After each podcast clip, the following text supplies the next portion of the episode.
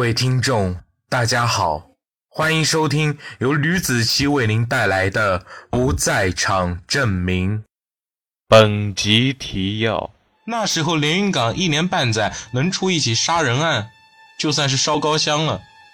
你看看现在，还没到一个季度，就居然出现了四起案子。你觉得凶手为什么第四起案子要这样做？我有点疑点，不知道。嗯，能不能向你请教一下？啊，好吧，那你说吧。张广伦说：“那我说了，哈哈，第四起案子为什么要用那么多的钱让老百姓破坏现场？这未免太奇怪了吧？以往抛尸案可是没有这种情况的。你、你、们在电视台发布的录音里面的那个男人，他找的就是我。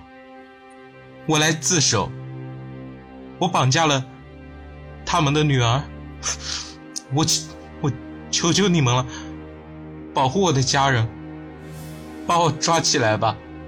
他双手平摊，哭得死去活来的，求求你们帮帮我吧！派出所会给你们保护的。这个陌生男人已经是第五个自称是音频里绑架抛尸案凶手女儿的人贩子。哎，没兴趣啊！你是来自首的，可是这么重要的内容都忘了，我们很难在这里立案。那你能确定绑架的是香樟花园的哪个单元楼吗？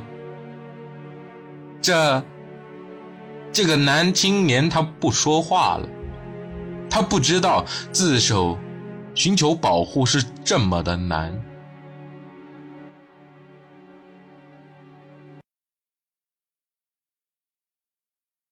那段录音放出去的第二天晚上，端远的电话就被一个陌生人拨打了。那个陌生人说要寻求警察的帮助，要保护他。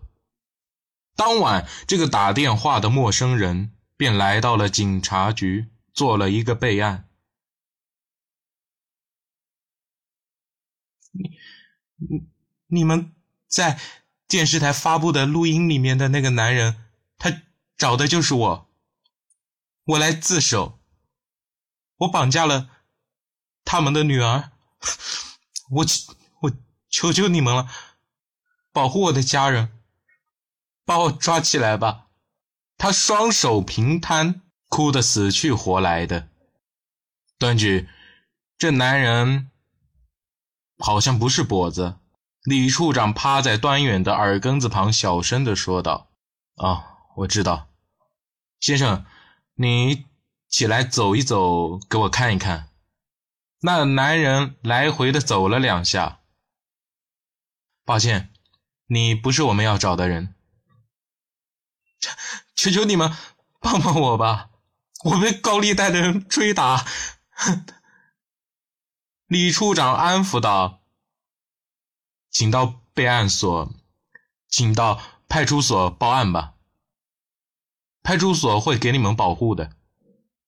这个陌生男人已经是第五个自称是音频里绑架抛尸案凶手女儿的人贩子，端远都不敢接电话了。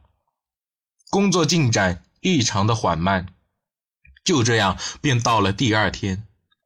光明小区的健身设施旁，张广伦正吸着烟，和一个男人攀谈。这个男人便是董涛。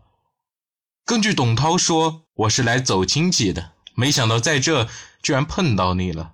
那咱们聊聊天吧。董涛说了很多以前的时光，这么多年活过来了，都已经有四十多岁了吧？正值大好的年景。不如咱们抽个空出去旅游，旅游多好啊！啊，好啊！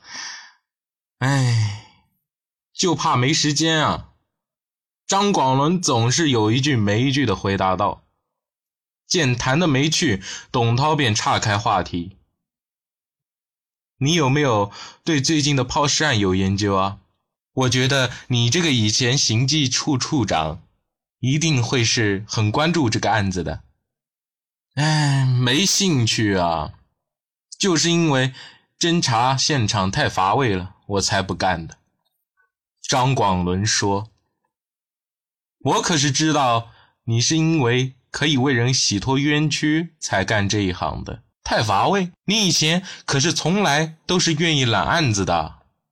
那时候连云港一年半载能出一起杀人案，就算是烧高香了。你看看现在，还没到一个季度，就居然出现了四起案子。你觉得凶手为什么第四起案子要这样做？我有点疑点，不知道。”嗯，能不能向你请教一下？啊，好吧，那你说吧。张广伦说：“那我说了，哈哈，第四起案子为什么要用那么多的钱让老百姓破坏现场？这未免太奇怪了吧？以往抛尸案可是没有这种情况的。你都说了抛尸案了，就是因为杀人才要抛尸的，所以凶手不用刻意的破坏第一现场。”而第四起，我听街坊说和报纸上看到，我想抛尸案的凶手在做第四起案子的时候，应该是无意中作案的，要不然不会准备的这么繁琐，你说是吧？用钱吸引其他的人破坏现场的事，我这还倒是第一次听说过。张广伦很平静地说，脸上没有泛起一丝波澜。嗯，也就是说，凶手前几起是有预谋的，而第四起是随机的、突然就出现的啊，也许吧。凶手的心理素质十分的高，很有可能是警察之类的人也说不定。反侦查能力也是厉害的很啊，可能懂这方面的知识吧，也可能那个凶手就是我了。张广伦说完，哈哈大笑起来，哎。唉，我女儿失踪后，我就有种想杀了绑架我女儿凶手的冲动。但是现在想想，那是犯罪呀！找不到还能怎么办？我曾经就有过最坏的打算，但我把最坏的打算抛到脑后了。再想，我的女儿可能是被卖到山区，也说不定吧。我这两年一直都在托关系寻找我的女儿。哎，有一点希望，我都要找下去。董涛怎么也想不到，这种节骨眼上，张广龙会说出自己可能是凶手的话。嗯，希望你早点找到月月。如果我找到了他，他还能爱我这个爸爸吗？张广伦目光中透露一丝悲伤。唉。他可能都不认识我了吧？哼，怎么可能不认识你呀？月月多大年纪了？别瞎想了。董涛说完，和张广伦道别，说时间不早了，要回家了。两个人各自朝着相反的方向走着，他们的表情都有一些古怪。如果两个人面对面走，一定会被彼此的表情吓一跳的。董涛他走到了墙根，蹲下，看向了左边以及自己正前方。作为一名老警察，要想发现跟踪人的小警察特别简单，眼观六路就可以了。他愤怒地站了起来，把手中的烟扔在了地上，十分愤怒地看着前方垃圾桶旁的两个年轻男人，碾过烟头走了。这帮小警察还想和我斗？董涛心想。其实张广龙也发现了跟踪自己的几名警察，不过他没有在意，因为还没等到时机，而且这些警察根本就没有抓到我的把柄。张广伦走到了自家的单元门口，他看了眼停在单元门口的一辆汽车，十分无趣地摇了摇头。车上的车况记录仪闪着灯光，张广伦坐在电脑旁，打开电脑，调出了一幅只有他可以看懂的人物画像。这个男人就是绑架了自己女儿月月的坏人。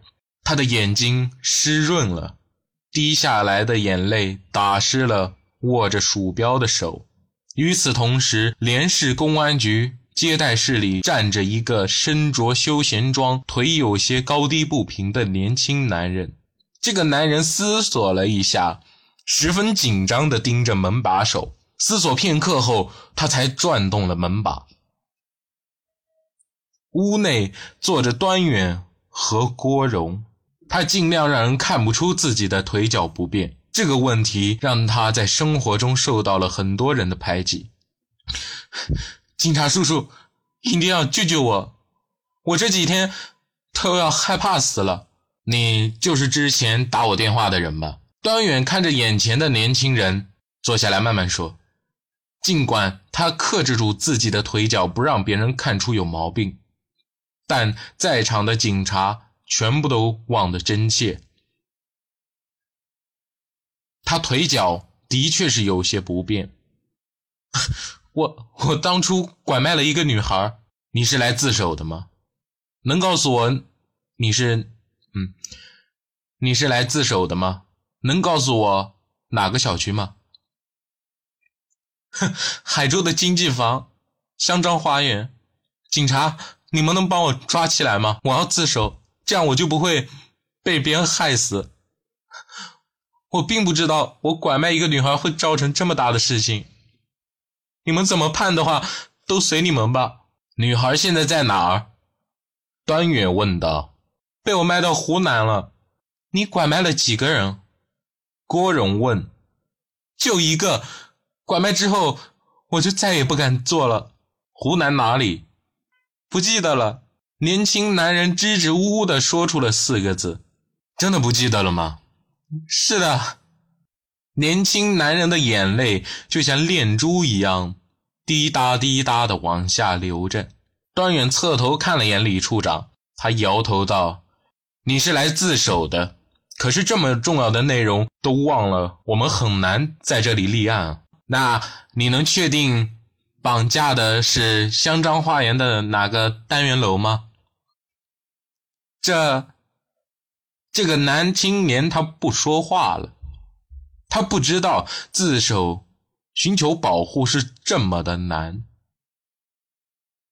他有他的苦衷，他不想背负更大的罪。但是他支支吾吾的模样，在场的几位警察都无法相信他来这里的目的。你要是来自首，就不能藏着掖着，知道吗？如果继续你藏着掖着的话，那这就无法进行办案了。请不要耽搁我们的时间。郭荣笑颜相迎道：“算了。”男青年起身要走，李处长他突然发话了：“过来，先登记一下吧。如果你想好了，可以再来找我们。”年轻男人留下了自己的地址和姓名等等信息，他跛着脚走了出去。李处长，你你这是干什么？端远有些不知所措，啊，端远有些不知所以然来。端局，你有没有发现他似乎？你有没有发现他似乎还藏着巨大的秘密？我知道，但是也没必要记录这些东西吧？董涛让我留的，他说每个来的人，我都要悄悄地记录下来地址和录像。他耳语道。哦，原来是这样。端远点头，但是他还是搞不明白为什么董涛需要这些东西。在此之后，就再也没有人来自首了。第二天，端远终于坐不住了，他正要下命令带葛慧和孙旭东来局子里审问，却被一通电话给打断了。孙子文的哥们，他父亲居然报警了。